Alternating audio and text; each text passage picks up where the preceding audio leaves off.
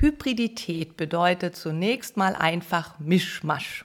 Nun könnte man natürlich in der Bildung sehr, sehr viel mischen. Als Mischung gemeint bei hybridem Lernen ist aber zunächst mal einfach nur, dass Lernen sowohl online stattfindet als auch an einem gemeinsamen physischen Ort. An dieser Stelle gibt es den Einwand, dass ähm, mit so einer Definition natürlich jedes Lernen heutzutage in irgendeiner Form hybrid ist oder zumindest fast jedes Lernen. Denn wenn sich Beteiligte an einem Lernprozess, an einem gemeinsamen physischen Ort treffen, dann haben sie sehr oft auch in irgendeiner Form einen Online-Kontext, den sie nutzen. Also zum Beispiel Schülerinnen und Schüler in einer Klasse, die dann parallel Tablets haben und da irgendwas recherchieren oder Erwachsene in der Fortbildung, die ihr Smartphone dabei haben. Deshalb ist es wichtig, wenn wir über hybrides Lernen reden, dass wir uns in dem ersten Schritt einfach gemeinsam klar machen, worüber reden wir eigentlich genau. Und da wird es nicht eine Definition geben, sondern das muss man eben für jeden Lernkontext wieder ähm, neu festlegen. Und ähm, die, was, was man als einen Orientierungspunkt haben kann, ist, dass es zum einen eine ganz, ganz enge Definition gibt. Also damit ist dann tatsächlich gemeint, es gibt online zugeschaltete bei ihrem Lernprozess und es gibt Beteiligte, die an einem gemeinsamen physischen Ort sind und das Ganze findet zeitgleich statt.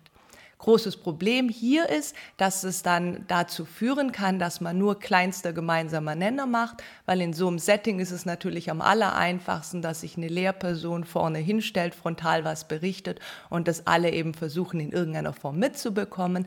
Aber man kann dann Sachen, die man ansonsten vielleicht an einem physischen Ort machen könnte, nicht wirklich gestalten. Und man kann auch nicht Sachen gestalten, die man sonst vielleicht in einem reinen Online-Kontext machen würde.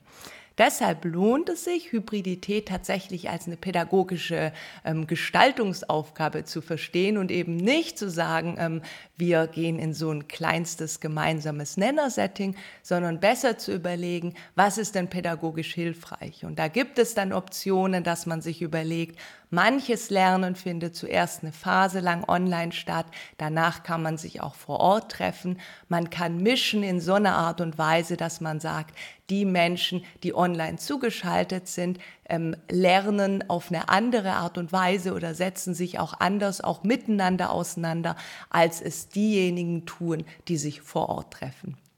Wenn man hybrides Lernen in so einem Fall so gestaltet, dann merkt man daran schon, das wird komplizierter und oft läuft es dann auch darauf raus, dass man am besten zwei, zwei pädagogisch verantwortliche Menschen bräuchte, eine Person für den Online-Kontext und eine für den Kontext vor Ort. Aber dann kann hybrides Lernen tatsächlich gut gelingen.